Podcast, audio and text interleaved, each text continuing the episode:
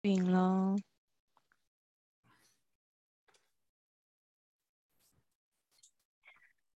早安，全球华人营销学院的会员们，大家早！现在是早上的八点整。我们学院呢，每周一、二、三、五早上八点到九点呢，都用多元的主题在空中跟大家相见。那欢迎大家搜寻全球华人营销学院的粉丝专业，上面有每天的课程速记，还有呃每周的课程预告哦。那我们今天呢，也同样的在录影当中，然后影片也有提供七天的回放，那请大家把握时间，就是呃到影到云端上面观看。还有我们呢，如果在呃，课程过程中，欢迎大家呢在留在聊天室上面提问，讲师会准时在八点五十分有有主持人跟跟讲师这边做互动。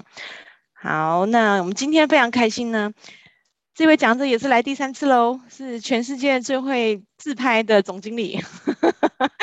这个封号应该还不错吧？詹詹，这张照片就是詹詹自己拍的哈。对，那呃，他同时也是自由搏击的呃这个。自媒体的总编辑，那他今天为我们带来讲题呢，是海外商标申请的注意事项及案例。我们在在拓展海外市场的时候呢，一定不能忘了就是这个商标的申请哈。那所以呢，詹詹今天呢带来这个案例呢，非常的精彩。那也请大家呢，我们一起来共度这精彩的一个小时。让我们掌声欢迎詹詹。谢谢。接画面哦。来哟。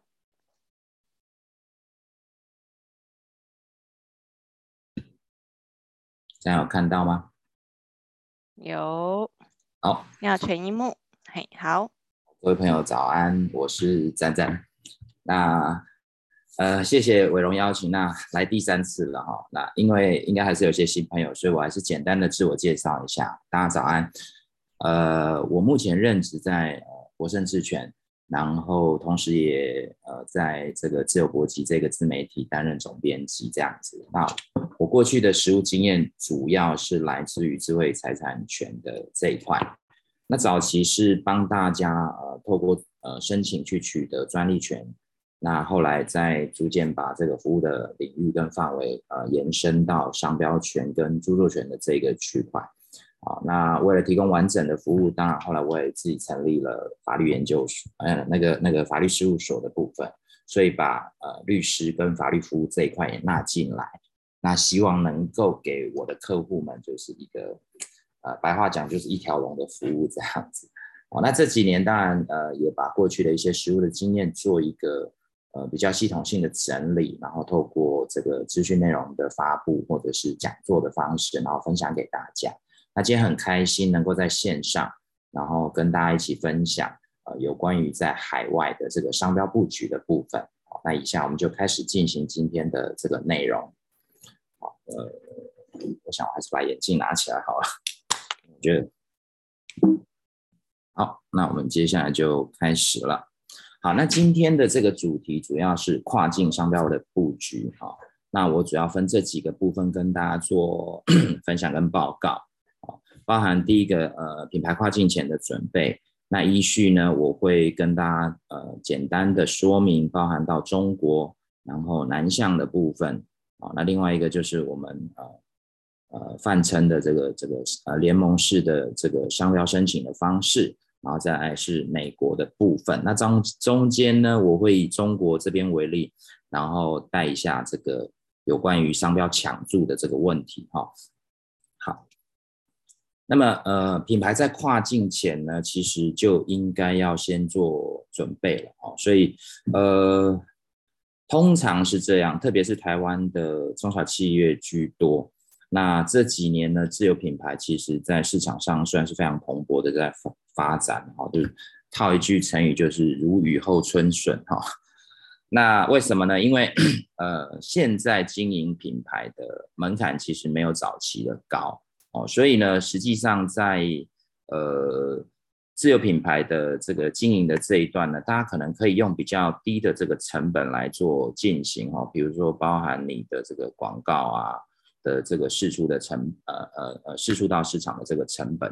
哦，这个其实跟过去来讲是差异非常非常的大。那这些年呢，我们在服务客户，就是品牌客户这一段呢，我们也观察到很多很多的现象哦。那么，呃，以我们手上的客户来讲，以重要企业的客户居多，所以呢，他们可能的起点几乎都是在台湾。那经营一段时间，呃，比如说这个市场的效果哦，然后品牌的这个这个呃经营的这个区块呢，然后渐渐走出了一个成绩之后呢，呃，他们就会开始考虑呃往境外去做发展。那初期呢，有很大的这个比例，他们是呃会落在就是以华人市场为主的哈，所以可能因为是以台湾为起点嘛哈，所以比如说中国几乎都是首选，哎，可是这个现象其实是有调整的哈，过去中国几乎是首选，可是大概这三年来，东南亚慢慢的就是以我们接案的这个比例来看的话，东南亚的这个部分，哎，慢慢的也。也在增加，甚至哦，跟这个中国这个区块有一点这个旗鼓相当的的意味哈。那当然，这个也可能跟这几年，比如说中国的这个呃关税政策的部分有一些关系啦哈。然后另外当然就是一个市场的变化跟发展。好，那回到最关键的一点就是说，那我既然决定品牌要从台湾走出去，哦。那么我要到当地的市场，不管是落地也好，或是初期可能寻求当地的这个合作或是代理商来做这个市场的布局，但是你的品牌一定会先过去。可是，在品牌先过去之前，那么商标注册做好了吗？这是一个呃非常非常关键的问题啊。那为什么这样讲呢？我们往下走哈。第一个。我们所谓的商标权呢，其实它是采属地主义的。什么是属地主义？直白讲就是你的品牌在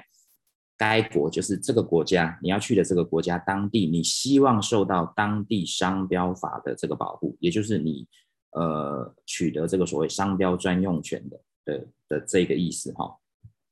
你要在当地呃受到受到这个该国商标法的保护，那么你在呃该国。你就必须提出商标的申请，而且经过审查之后，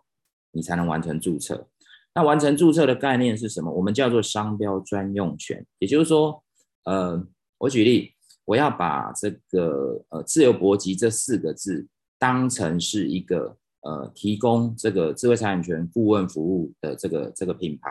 然后假设我要在呃中国。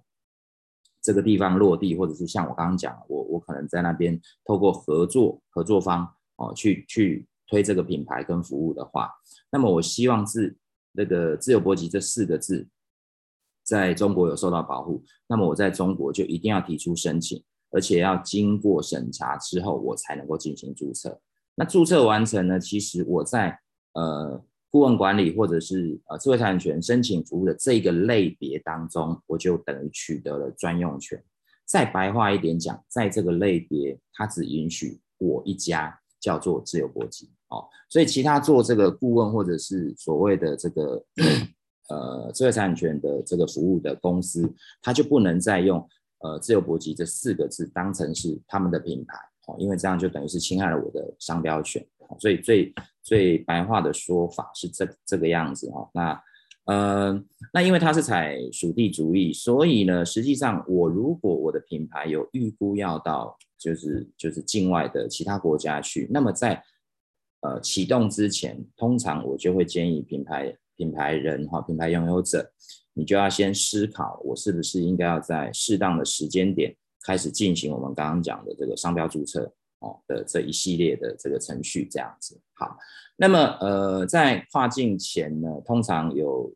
呃几个思维啦哈，呃第一个就是我是要到当地去建立新的品牌，还是我是带着既有的品牌去哦？那这个实际上在做法会有一点点的差异哦。那呃既有品牌代表你你这个原品牌可能在本国或者是其他的国家哦。呃，比如说你本来在 A 国，或者是你在本国，实际上你这个品牌已经在运营了，哦，那接下来你要考虑的是，我要进到 B 国或其他更多的国家去。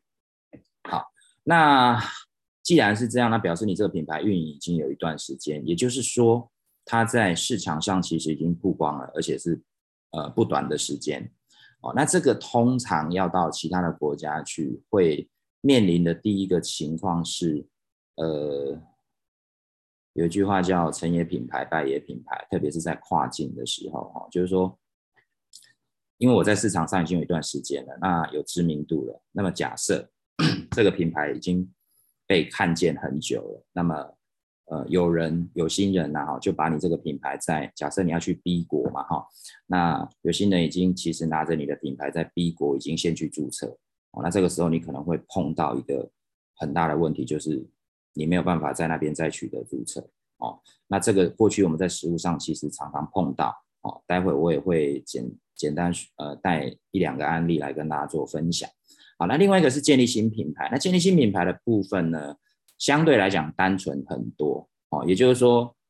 啊，比如说我我要到这个呃新的国家去，那么我要去建立的其实是一个全新的品牌。那么我在呃提出申请前，我当然呃要先做所谓的商标检索。所以在这个阶段，我实际上如果我原本定义的品牌，不管是名称或是图图形，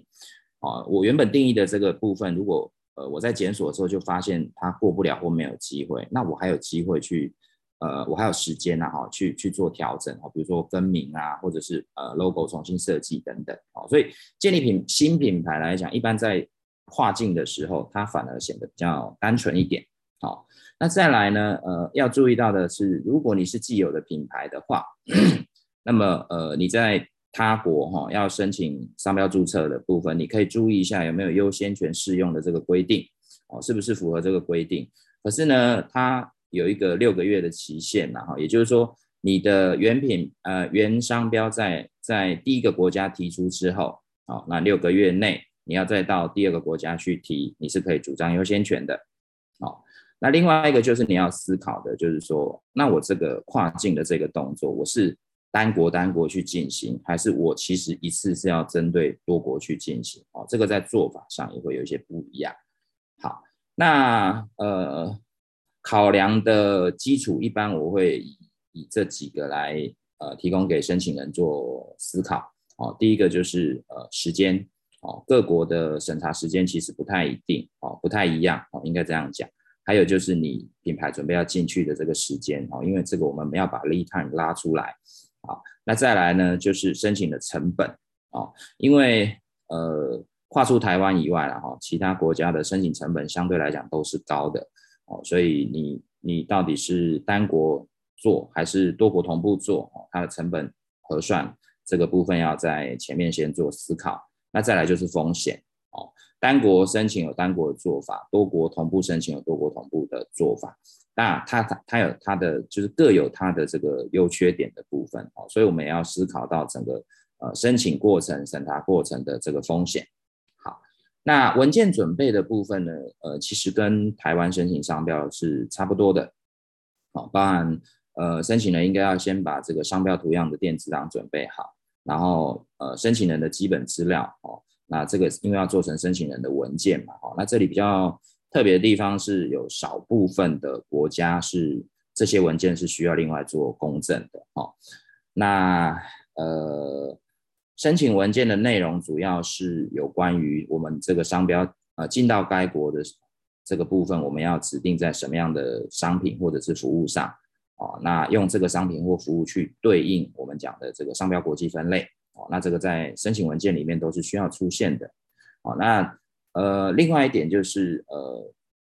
因为我们是跨境申请嘛，哦，那其实各国在商标申请代理法令的这一块其实大同小异啦哈。如果你或呃你或是你的公司在这个国家的境内是没有居住所或没有办公室的，那原则上你都必须要透过当地的代理人去帮你办理这一件事哦。否则你的那个呃后续的那个文件的部分哦，你基基本上对应不到哈。所以大家各国在这一块的这个规定大概是一样的。好。那首先呢，要跟大家分享的就是中国的这个部分哈。那我会把这个国家摆在最优先说明，是因为呃，我们有一个现象，就是叫做这个商标抢注。哦，那在中国这个这个地方，呃，商标抢注的情况尤其严重哦。那甚至他们国家官方呢，为了因应这个抢注的问题，已经被迫得积极到就是用法令来处理这个问题。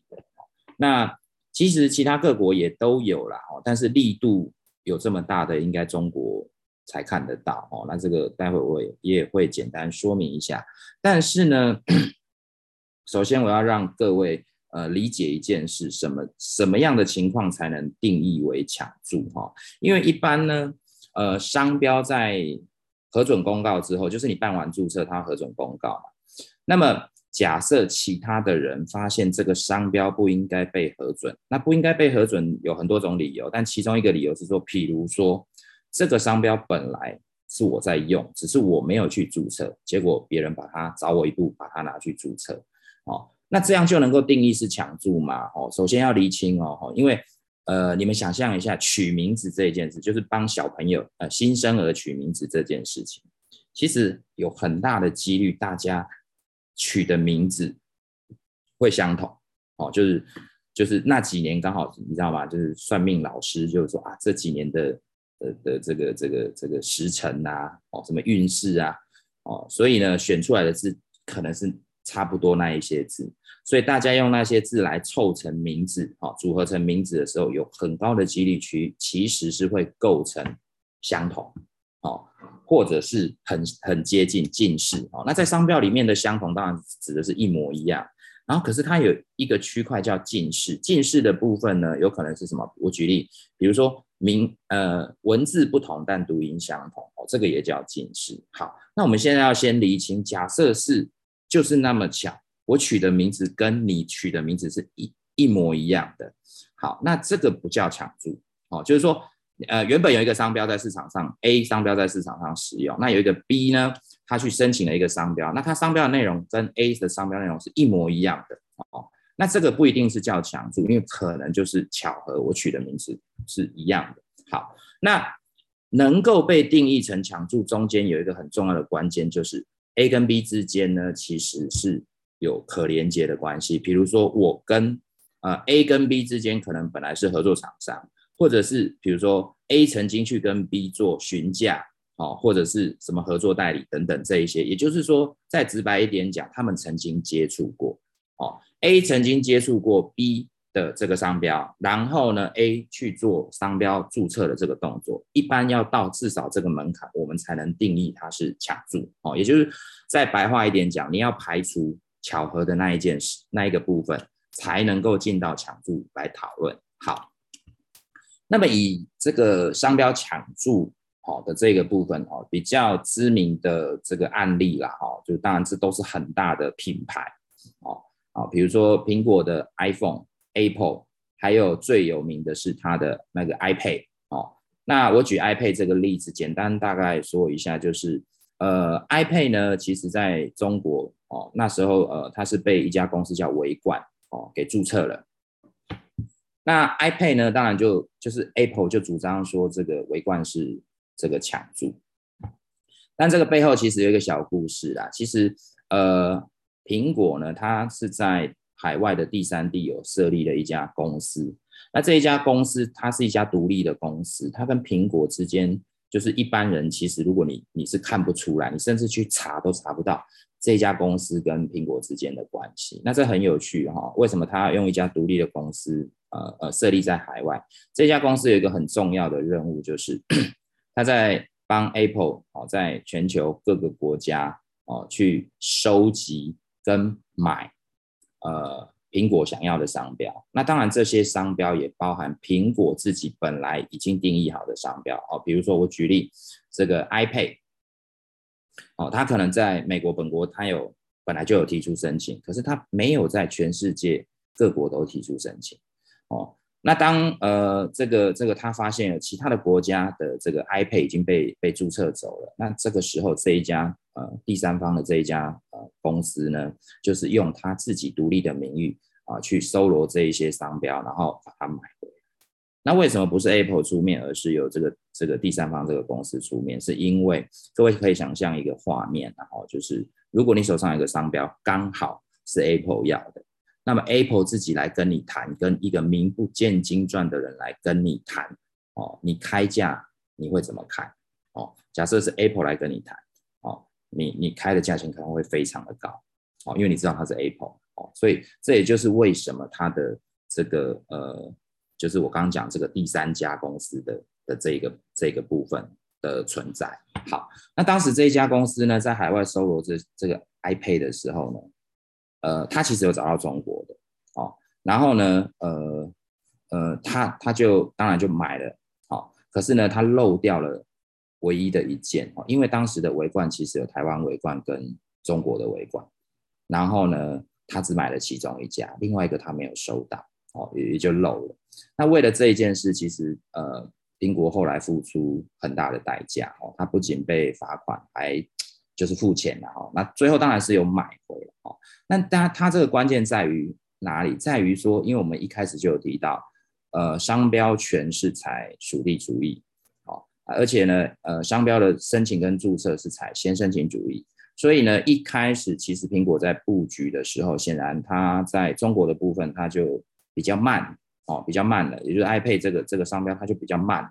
哦，那以至于说这个商标是落入在其他商呃公司的手上的。好、哦，那呃再来就是有关于 Jordan 这个品牌哦，这个应该大家多多少少也有听过哦。Jordan 这个品牌其实在中国是被一家呃，乔丹运动用品给注册走哦。那 Jordan 呢，就是真正的这个 Jordan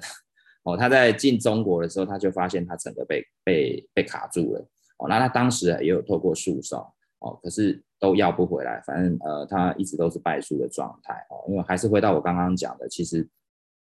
呃，各国商标当然是采先申请主义跟属地主义哦。所以实际上，如果你的商标已经被优先呃被先注册走了，你要再去拿回来。你要你要举证的东西会非常非常的多哦。那通常这一些国际大牌，他要去主张这这个商标回来，都会以他自己的商标是国际的知名品牌，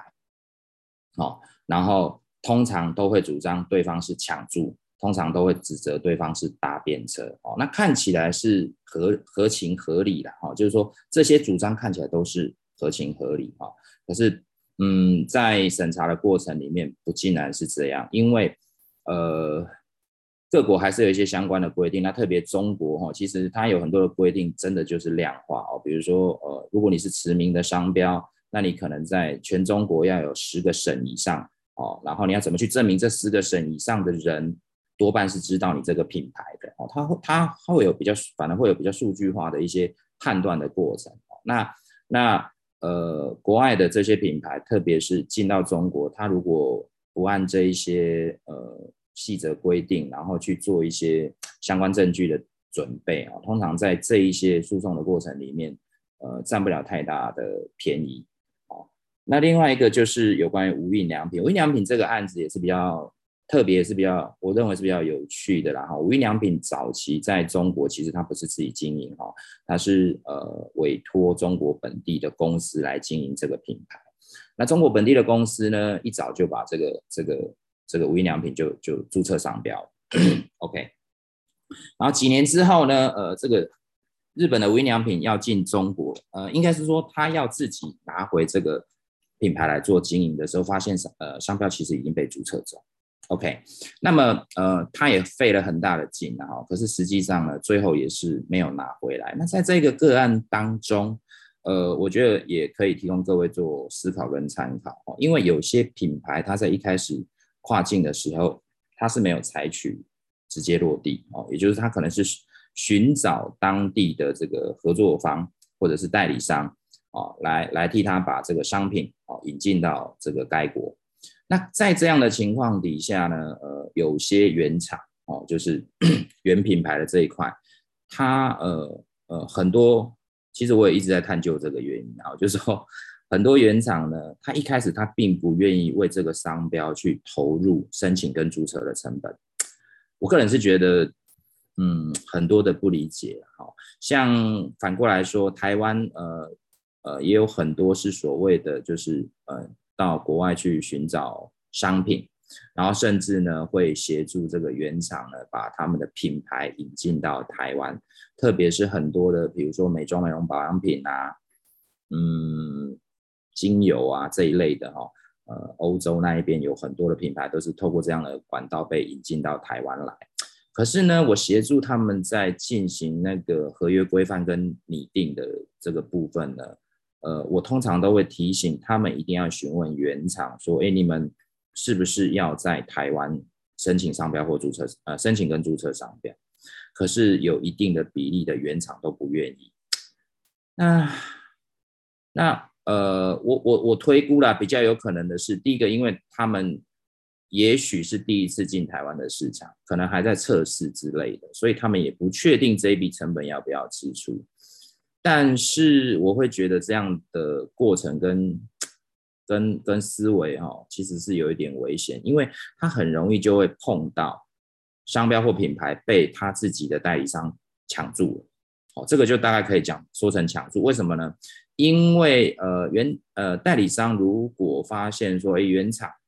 他不愿意在这里申请商标，通常代理商可能会自己去注册这个商标，因为他也要确保自己这个行销开展之后会碰到的竞争对手嘛。因为，呃，这里又对应到另外一个问题，很多就是原厂呢，他也在测试你的你在当地市场的，就是你们本国市场的你的行销能力，哦，所以他其实是保留他呃可能可以再多其他的这个经销管道的。的的这个这个部分哦，所以也许啦哈，这个也是其中的原因之一啦。但是呃，我都会建议，就是说，如果今天品牌是你去找进来的，哦，那那你一定要尽最大的努力，就是变成自己是唯一代理总代理哦。那当然，相对你可能要付出一些成本啦，这也是没有错哦。可是如果你只是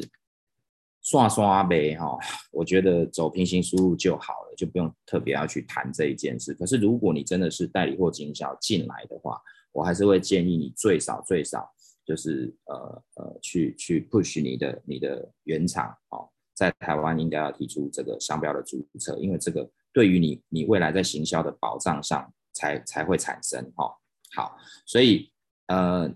这几个个案其实它代表就是呃。不同的情况啊，但是都是商标被抢注啊，但这个通常也都是我们会遇到的问题。好，那么呃，在中国这一块，因为呃抢注的情况很严重，所以呢，呃，如果新的品牌，那中国可能也是你的市场的话，我一般也都会在一开始就提醒你要先做准备。哦，那呃，因为。中国他们是这样哈，就是说，嗯，本国人在他们其实不包含，呃，呃，不不只是中国，各国都一样。本国人在本国申请商标的的这个成本相对来讲，都一定会比外国进来的还要低很多。那特别是中国哈，因为他们呃有很长的一段时间其实是。正向的在鼓励取得智慧财产权这一件事，那商标权其实是其中一个。可是呢，法令终究是死的嘛，那人是活的哦，所以其实他们也找到这个缺口，就是说，哎，那既然这样子，那我们就大量的来注册商标。可是我自己又不经营哦，所以其实所谓的大量注册商标，都是大量的去注册别人的商标。那他他要赌的，或者是他要赚的，然后就是赌有一天你要进来的时候，你的商标你要注册商标的时候，你会被他卡住。那这个时候你就不得不哦找他谈，因为你你其实大概就两种两两个方向，第一个当然就是透过司法或行政的程序，哦走司法或行政的程序去把这个商标要回来，哦那那可是在这一段的成本就会非常非常的高。哦，所以呢有可能你你会直接就找他，直接就跟他谈说，那你这个商标就卖给我。哦，那我想有一个名词大家都听过叫商标蟑螂。哦，那其实商标蟑螂的做法，其实就是用抢注的方式，先把别人的商标注册下来，然后呢，等到你要真的要用的时候，他再卖回给你。哦，那但相相对来讲，你要买回的这个成本就会非常非常的高。好，那么呃，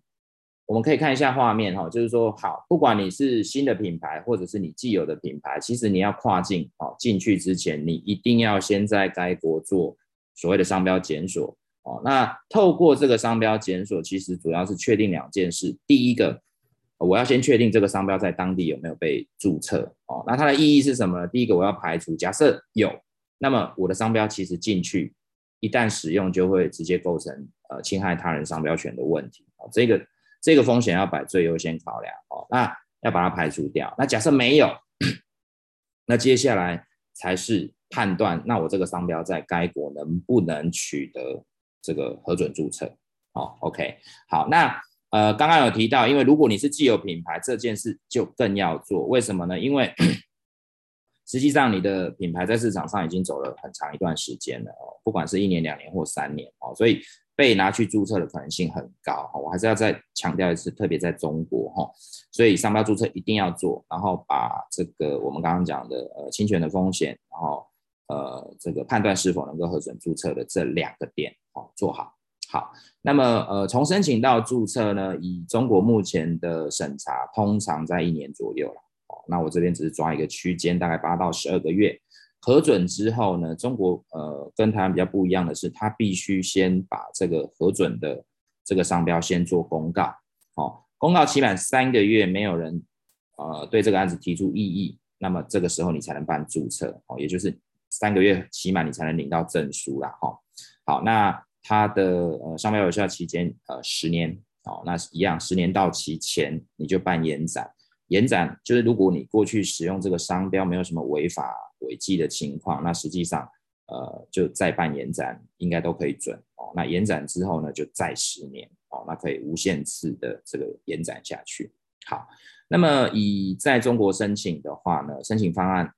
哦，各位也可以参考一下。第一个就是呃，可以直接找中国当地的事务所哦。如果你在当地你有设办公司，或者你有你其实在中国是有公司的哦，那你可以找中国当地的事务所帮你来办理这件事情。但请你记得一件事，就是不要挑便宜的哦。那当然也不是说贵的就没问题。对，我的意思是说你要挑。呃，这个这个有有商誉的这个事务所啦，哦，不要就随便找一找一个 这个这个这个很小很小，或甚至你根本不知道他是谁的。然后上呃，中国还有那一种呃众包平台有没有？就是你上网去，然后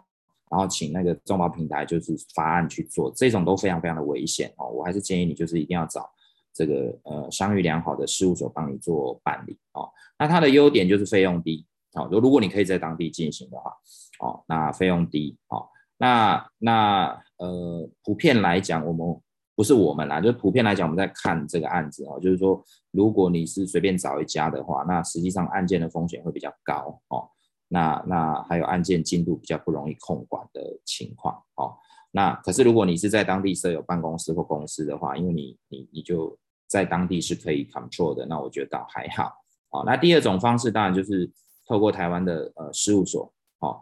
呃，其实，在做跨境这一段，哦，你要申请商标，呃，透过台湾事务所是 CP 值非常高的，哦，就是不得不帮台湾的事务所拍拍手，啊，为什么呢？因为，呃，台湾事务所在，哎，我我我的画面应该没有跳掉了哈，没有，我只是听到你说，我只是你说，听到你说要帮台湾事务所拍拍手，我就深有同感，所以开画面跟你互动一下。真的真的对，因为我我自己在这个产业也。大概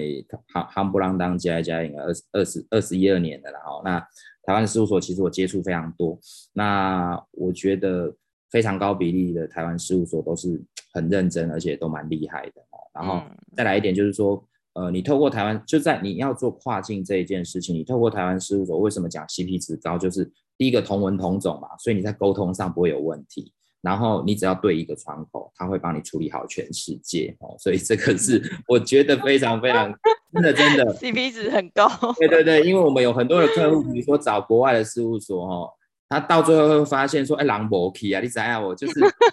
真的，那那就很头痛啊，哦，因为你追案子变成要直接自己想办法找从官方再追回来，那很累，真的很累哈。那那。哎台湾事务所的开价一般也都是合理的状态，就是因为台湾的资讯是非常非常透明的，所以应该不太敢说什么狮子大开口之类的啊。所以你的案件的风险啊、评估啊，还有控管等等，其实台湾事务所可以帮你做得很好。好，那呃费用大概给大家参考一下，就是如果你在中国找，我指的是水准以上的事事务所，当地的事务所帮你办理这个商标的话。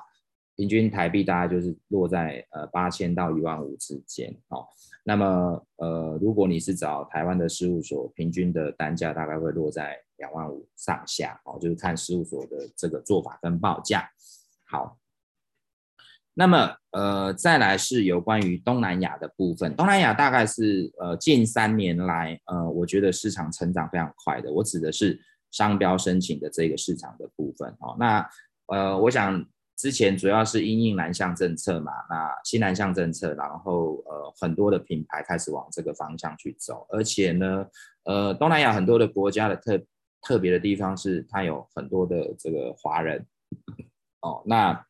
呃新南向的主要市场虽然不一定直接是华人，可是华人是一个非常好的管道哦，就是连接的管道哦，所以其实有很多的品牌。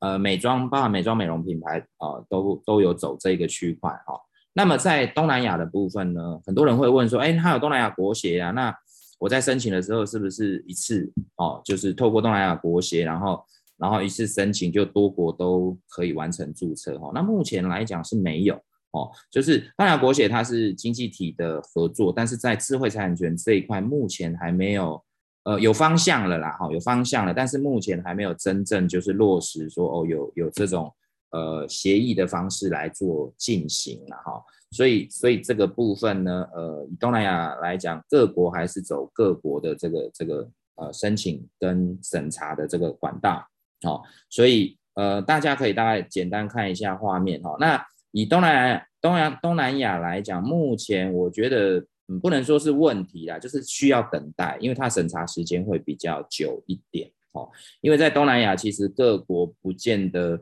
每一个国家都有比较呃完善的的这个审查制度哦，所以有些国家其实它是可能需要把案件送到别的国家去审的啦。那目前当然，比如说呃，以我自己手上客户群比较呃会先过去的，可能当然还是要依照它的产品市场为优先考虑。不过我的意思是说，比例比较高的，其实比如说新加坡啦、马来西亚啦、嗯、泰国、印尼等等，好，这是这是比较主要的。然后这两年那个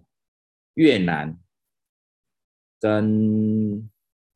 少部分有寮国出现有寮国的案子，对，但我还没有去研究为什么哈，就是到底是走什么样的市场，我还我还没有去去研究。好，那另外在东南亚这个部分呢，要特别的注意，就是有少部分的国家。你的文件可能是需要经过那个公证的哦，就是就是呃双方官方的公证哦。我记得像柬埔寨好像就需要，然后寮国好像也要哦，大概是这样的一个状况哦。所以东南亚目前来讲还是各国走各国的申请哦。然后泰国，这是我特别要提的，泰国现在可能好一点了哦，在。去年之前有一些不太稳定的状态哦，就是案子进去，然后会审查的非常久哦，然后他们的官方会比较，嗯，对，就是就是我们每次在追进度的时候，都会有各式各样很很特别的回应，比如说我们有我们有接过回应是说，哦，我们现在在发生军事政变，所以你们要等，哦哦，类似这样子，但我也不确定是真的还是假的哦，但，但就会。就会就会等很久。我们曾经有一个案子，不是商标，是专利案嘛，就是就是他申请到的时候，他的那个有效的期间已经快要过了，你知道吗？就是就是一审审了五六年那一种的，就是有遇过这样的问题。哦，所以东南亚的案子其实一般来讲没有太大的问题啦，其实都还 OK 啦。特别是我刚刚讲新加坡、马来西亚、呃印尼、印尼、泰诶那个菲律宾这些都还好，好。OK，好，那另外一种申请的方式就是我们讲联盟式的申请，它指的就是多国，哦，就是它的概念很简单，它的概念就是说这些呃这些多个国家呢，他们因应智慧财产权的这个部分，哈，你们把它理解成他们共同签署了一个协定，那这个协定呢的内容主要就是让申请这件事变得简单化，就是单一窗口收件，好，你们就这样想，好，单一窗口收件。单一窗口审查哦，类似这样的概念。好，那么以目前来讲，好，呃，有这种联盟式做法的哈，最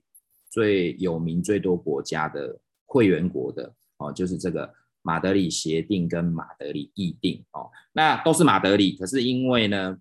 我好，我觉得自己好像在骂脏话呢。都是马德里，可是一个是协定，一个是议定，他们是在呃前后不同的时间签订的哦，所以他们的会员国有重叠哦，然后会员国数也不太一样哦。那它在规范上其实有一些差异哈。呃，各位可以看一下马德里协定哈，它指的是说你在你的本国已经有一个原案母案是已经完成注册了，哦，然后呢，你要同时走很多的国家，那么依照马德里的协定哦，然后你向单一的这个收件国然后递件哦去做申请，好，那么呃提出之后呢，它的它的它的做法是这样，就是。你提出申请之后，如果十二个月内哦，这个根据马德里的协定哦，呃，审查单位没有做出驳回的通知，那么你这个商标的注册哦，就是在你指定的这些国家就会自动生效哦。那比较特别的是，它有效的期间是二十年哦，然后每二十年延展一次。OK，好，那马德里议定呢，就稍微宽松一点哦，它没有。呃，规范说你一定要在本国完成注册，它只规范说你在本国已经递交，就是我已经提出申请，那即便他在审查中都没有问题，你你就 你就可以呃根据这个马德里议定的这个部分哦去做多国的申请。那它的会员国呢有呃比较多的国家，有八十四个国家哦。然后它我认为它跟马德里协定来比较，它是稍微有弹性一点。然后第一个，因为你先递。它的规范是你只要递交就可以嘛，所以实际上你等于台湾提出申请，呃，台湾不行，我等一下讲为什么哈。我举例，你在中国已经提出申请了哦，然后你就可以直接走这个马德里议定这样子。好，好，那拉回来，为什么台湾不行？因为台湾不是马德里协定，也不是马德里议定的会员国哦，所以通常如果你要走这二二二者其中之一，你的第一个递交的国家要从中国进去，好，那你。呃，这个我觉得宰狼然后就是见仁见智，然后有的人呃可能会很 care 这一点啊，就是我是台湾不是中国哦，那那可能就没办法走，对啊，或者是你从其他国家哦，比如说美国啊，哦也也是 OK 的啦，哦也是 OK 的。好，那么呃两者的差异就是，嗯、一个是本国案要完成注册，一个是本国案只要递交就可以了。那呃，审查期间呢，呃，协定是十二个月内，哦，然后议定是十八个月内，哦，只要在这个期间没有被做出这个核驳的这个通知，那原则上呢，它就可以呃生效哦，注册，哦，大概是这样的一个情况。但是呢，这个我要特别强调，就是说，呃，其实有一些申请人一来，他就会跟我说，呃，我要走马德里。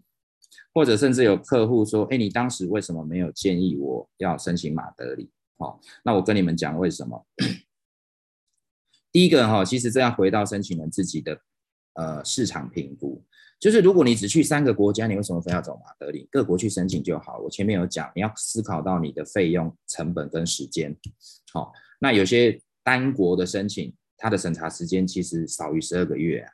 哦，而且你只去三个国家，你为什么非得要弄这个五十几国的、八十几国的？哦，有时候是呃这边讲加共加耍，有时候是业务的话术啦。哦，就是因为因为其实如果你走协定或是议定，可实际上你根本没有要去这么国家，但是但是你的第一笔费用就会非常非常高。哦啊，这个这个其实就是一笔一大笔钱，哦，所以我我觉得你要走联盟式的商标不是不行，可是你要做好评估，就是我适不适合去，哦，这样才会是比较 OK 的。好，那呃联盟式的商标申请呢，它也有优点，然后就是第一个当然它会员众多嘛，哈，然后它的单一窗口，所以你的提交程序管理程序是单一的，哈，哦，然后它有多国语言的选择，哈，所以。呃，实际上就是就是，如果如果你是呃不同的国家、不同的语言啊，就是都可以送这样子。好，但是它也有缺点呐，哈，它它概念是这样，如果你的起点国有问题哦，你你是你是后面的都会出问题哦，就是就是呃，我我们刚刚不是有提到母国的那个申请案吗？如果你母国的申请案呃后来被撤销。哦，那你你后来的那些就是在其他会员国注册的这些商标也会跟着失效哦，所以这个这个是也是蛮危险的的地方，这个是大家要特别特别注意的哈。哦，所以我通常就会建议说，申请人你我我们要来做直销的判断，就是第一个我要去哪些国家，然后我希望在多少的时间内取得。好，那未来的延伸其实是。以未来的延伸再去做阶段性的考量，除非你的产品一开始你就已经笃定我要行销十个国家、二十个国家，而且是同步做的情况，那么我认为你走马德里协定或马德里议定的这个渠道是 OK 的。否则，如果你只是逐步在走的话，那我会我还是会比较建议你单国单国去进行。哦，好，那另外一个就是欧盟，欧盟的商标其实应该算是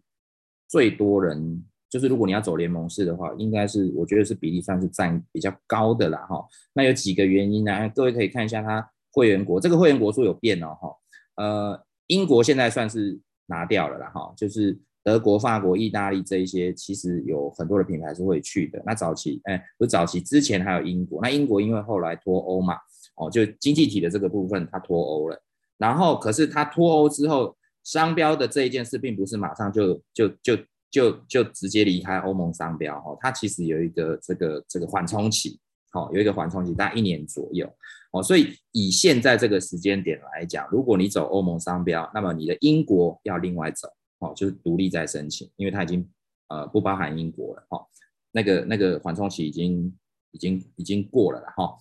好，那呃有很多申请人会走欧盟商标，还有一个呃，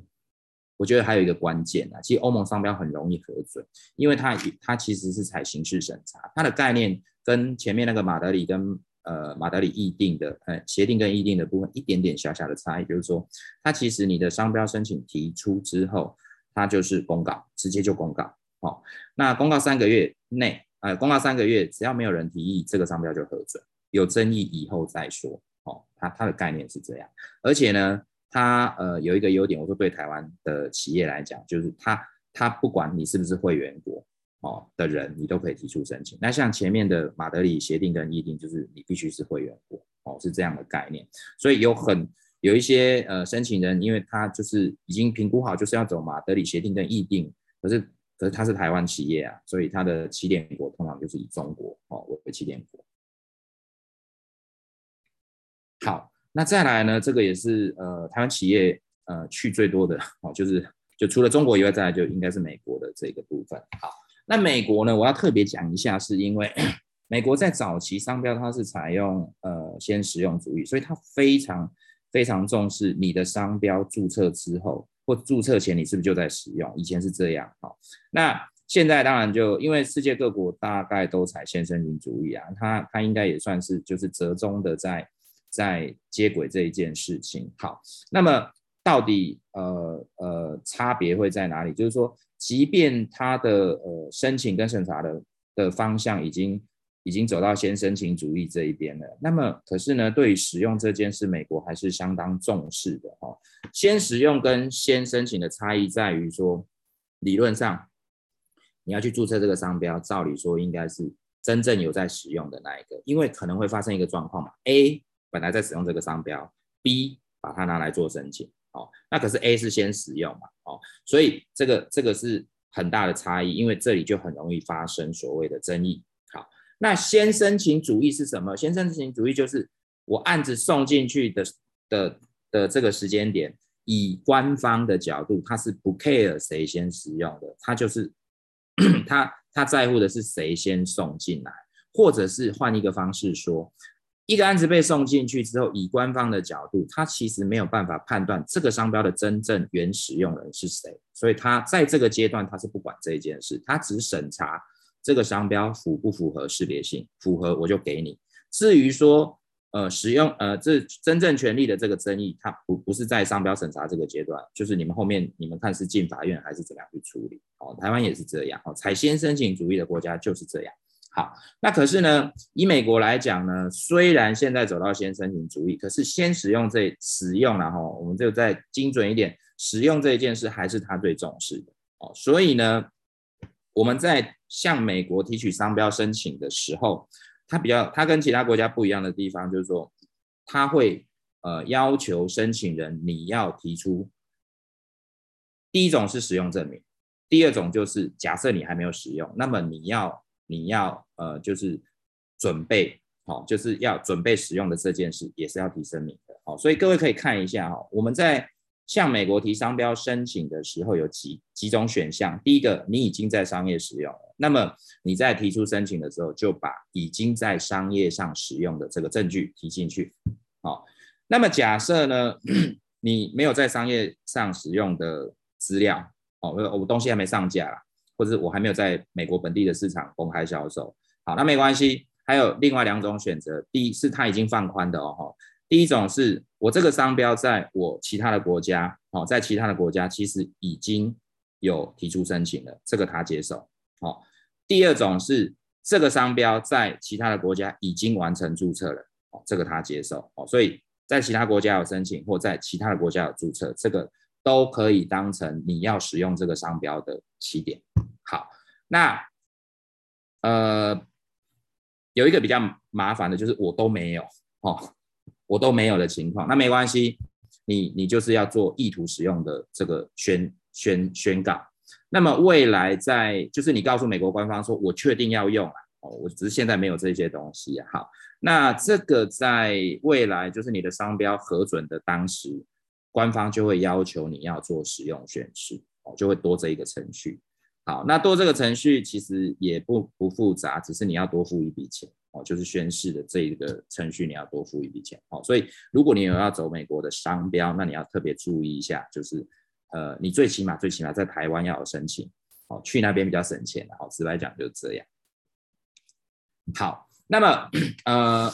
美国呢，呃，还还有另外一个规定，就是说你的商标呃取得就是核准注册之后哦，核准注册之后。到了约末第五年的时候，你还要再做一次所谓的使用宣誓，而且你要提出证明。哦，那这一点其实就是呼应到我刚刚讲那个使用主义这一件事。哦，就是他非常非常重视你有没有使用。哦，所以你在大概第五年的时候要再做一次使用宣誓，然后同时要再提出使用证明。OK，好，那么最后呢，哦，最后总结，今天巧结一下哈，就是说。其实跨境这一件事情呢，它会关乎到你品牌落地之后，呃，能不能受到保护哦。所以在跨境前呢，其实很多事情你是要做好准备的哦。那当然了，我觉得前面的阶段跟在台湾本国申请商标的这个程序是差不多，要准备的内容也是差不多。不过呃，请你记得我刚刚讲一开始说的那个关键，就是第一个你一定要做商标检索。好，那按照我。呃，画面上看到了这个这个这个步骤哈，就是商品服务清单列好，然后依据这个商品或服务的分类，好去对应到商品、服务或是零售，然后去做检索，检索完如果没有问题，那么在呃呃呃该国，然后再提出申请，哦，这个做法上就会比较安全哦。那你也同时可以避开可能侵权的风险，同时你也可以评估我这个商标在该国能不能呃顺利取得注册。OK，好，那以上大概就是我今天跟大家做的分享。谢谢大家。哎呦，詹詹，你怎么忘了留你的 email，还有你的联络啊？在这里，在这里，在这里。最后 总是会忘了这件事。你说你的最后一页为什么这这么重要？为什么每次都忘了把它大家可以手机来，然后我的脸就会连接到我的 line。不要一大早就给我细沙。我的脸上有。你刚刚没有，你现在的头像是一个蓝勾勾，好不好？啊，对对对对对。哎，你要讲一下蓝勾勾，那到底怎么回事？没有啦，不要不要。好啦好啦好啦，我们私底下再聊。好，我们那个呃伙伴有我们的会员伙伴有几个提问哈，一个是佳慧，佳慧她在那个问答那边，那我有贴了一个链接，她有讲说当年 New Balance 还是某个球鞋品牌设计在中国被判失败，那个 case 状况是什么呢？展展，你要凭印象回答，还是我分享一下那个？啊，你分享一下好了。好，那我分享一下那个新闻的画面哈、呃。对我我我边讲了，因为 New Balance 那一个就是它就是后来他们有用一个什么纽纽巴伦嘛，对的部分。那其实我觉得这个也是一样，因为它也是卡在先申请的部分呐。那 New Balance 当然它也是主张，因为它是国际知名品牌嘛，哦，所以它可能要去在中国的部分，它要去证明它是符合中国驰名商标的。的的这个这个这个标准，所以呢，呃，照理说它应该是可以扩大这个保护的范围了啊。不过显然它的下场跟结果大概都跟 Jordan 那个案子或者是那个头是一样的啦。嗯。也就是说，即便他已经透过行政呃透过诉讼的这个部分，他依然都没有办法呃证明或者是去呃符合说这个驰名商标的，就是就是这个这这个这个标准哦，所以实际上它的保护范围在诉讼过程当中并没有被认定，我说在那个阶段并没有被认定是这样子，也就是说，嗯，最后最后在当时的这个情况底下是是是是没有办法把这个商标要回来。嗯、呃，应该是这一个哈、哦，就是佳慧讲的应该 应该是这个，就是盗版运动鞋告赢美国正版 New Balance，对对对对对，对，要赔偿的天价这样。对，没错。嗯，就是呃，纽巴伦，他就说他是纽巴伦，不是新百伦。对，其实这个蛮多的，因为特别是美国的名人，包含川普。对，川普总统就是美国前总统川普的名字也都被拿去注册啊。但是后来他当了总统之后，这个中国有因为这件事情而就是你知道吗？给他比较比较呃，我们讲优惠的条件，然后让他取回这一些商标这样子。嗯，好哦。那还有文斌这边呢、啊，他有两个回馈哈，就是说商标注册以原厂的角度来说，成本不太高，他不太了解原厂的想法。嗯，那他说如果他是代理商，他用别家公司注册这个商标去避开抢注，来然后来签字原厂。没错，没错，确实实物上是有这样的做法。而且我举中国的例子，中国更猛，他会把原厂的商标拆成两块，比如说你叫全球华人营销，对不对？他会申请，他会去注册一个全球华，你懂我意思吗？我懂。然后求华人这样子。求华人。对对对对。天哪！他会，对，美中国会这样做，台湾比较不会这样做。可是台湾确实实务上会有像文斌讲的，就是用第三方去注册这个商标，因为他要断掉那一个抢注的关键，就是我不认识你，你也不认识我，哦，类似这样的做法。了解，然后文斌还有第二个问题，嗯、他说他有个朋友注册网址 puma.org，org，后来被 Puma 走诉法律诉讼要回去。这个以目前来讲是可能会发生的，之前是不会啦。但是因为现在 Puma 确实它也是全球知名的商标啊，嗯、所以知名商标的部分，它的呃呃。呃，权利宣告的呃保护的范围其实是可以扩大到这么大的哦。当然，某种程度上，他可能要证明说，呃，你是把他的商标当成网址去注册，哦，所以在这样的情况底下，其实确实是有机会可以要得回去的。嗯，把商标当网址去注册是有机会要的回去的。对对，是有，就是如果别人把你的你的商标拿当成网址，变成网址，对对。可是就是我觉得比较高可能性是因为你已经是知名商标。嗯嗯，OK。知名商标就有机会要得回去，但是如果是还是名不见经传，对一般品牌恐恐怕。这个社会还是非常的，而且因为两个那个知名度主管是不一样的单位，对，不一样的领域吧？对对，不一样的领域，然后主管的单位也是不太一样，嗯，所以实际上现在如果是商标跟网址结合的争议，通常第一个不是直接到那个智慧财产权法院，他可能会先请那个，嗯，我们资策会有一个单位在做这一种所谓仲裁的。的单位先来仲裁这一件事情，嗯、对，因为你直接主张说它是商标侵权，可能没办法，因为它不不是当成商标来使用，它是当网址来使用，对，嗯，哇，好特殊我，各种奇怪的案例都有哎，我我最常我最常讲的一个案例还是我朋友那边，就是他们在就是五十岚啊，在台湾就是发展的很好，对对对，然后要去大陆发展的时候，突然间发现哇，五十岚的商标被注册走了。然后就也不能怎么办，他们也尝试了很多方法，然后后来五十，所以后来就要不回来。那五十岚在大陆，他还是要在中国大陆那边，他还是要发展，他就只好用另外一个品牌叫一点点。对，对，对，到现在就是都一直在讲说，我就是一点点才是五台湾五十岚的正统的分支这样子。对啊，就这个真的是你被抢注了，我觉得很多时候真的就是嗯。欲哭无泪吧。像他那个个案，我就会比较建议说，对他就是让这两个连接一开始存在，嗯、可是慢慢的，我反而会建议他把那个五十岚就淡化掉了，因为后面的人其实不会记得前面那么多事情。嗯嗯嗯，一点点，我觉得就 OK，就是不要那么在乎了啦。嗯、对。对，但他们现在也是做的很好啊，在大陆也是风风火火的啊，也是这样几千家、几千家这样在开。所以其实对它的前身到底是不是五十岚，慢慢的会变得不重要。我觉得，嗯，这就是我刚刚讲，就是既有品牌跟新品牌的规划的部分，它其实中间还是有一个连接点是可以做的。嗯嗯嗯嗯，OK，呃，世姐这边补充说，网域注册是归那个 TWNIC，对对对，就是对 TWNIC，对。就是网络资讯中心啦，对对，TWNIC，谢谢师姐的补充。好哟，那我们现在时间呢，很快的来到了八点五十九分，那我要来预告一下，预告一下我们明天的这个讲题了哈。那今天非常感谢詹詹帅詹帅詹今天又来支援我们，觉得非常的荣幸。好哦，谢谢詹詹哈。那我来分享一下明天的讲题呢，是八月二十呃九月二十九号星期三早上八点到九点，是詹詹最爱的美女哈啊不是 就是。对，詹詹的，对，那这个这位朋友呢，也是我的一个商会的好商会的好朋友哈，他是海晴特资有限公司的执行长。那他们本身的行业别呢是公关行销。那大家知道公关行销呢，在这个疫情期间呢，也是受创非常严重。但是海晴呢，他哦讲题我没有改到哈，海晴的讲题呢是，呃，就是在这个行销公关业在疫情期间，他如何去呃。带货，然后转型变成帮客户收单、做企划这样子的一个一个公司哈。那所以呢，明天呢，我们可以听到行销公关业如何在疫情期间呃做带货的这样子的转型，帮客户卖产品，然后。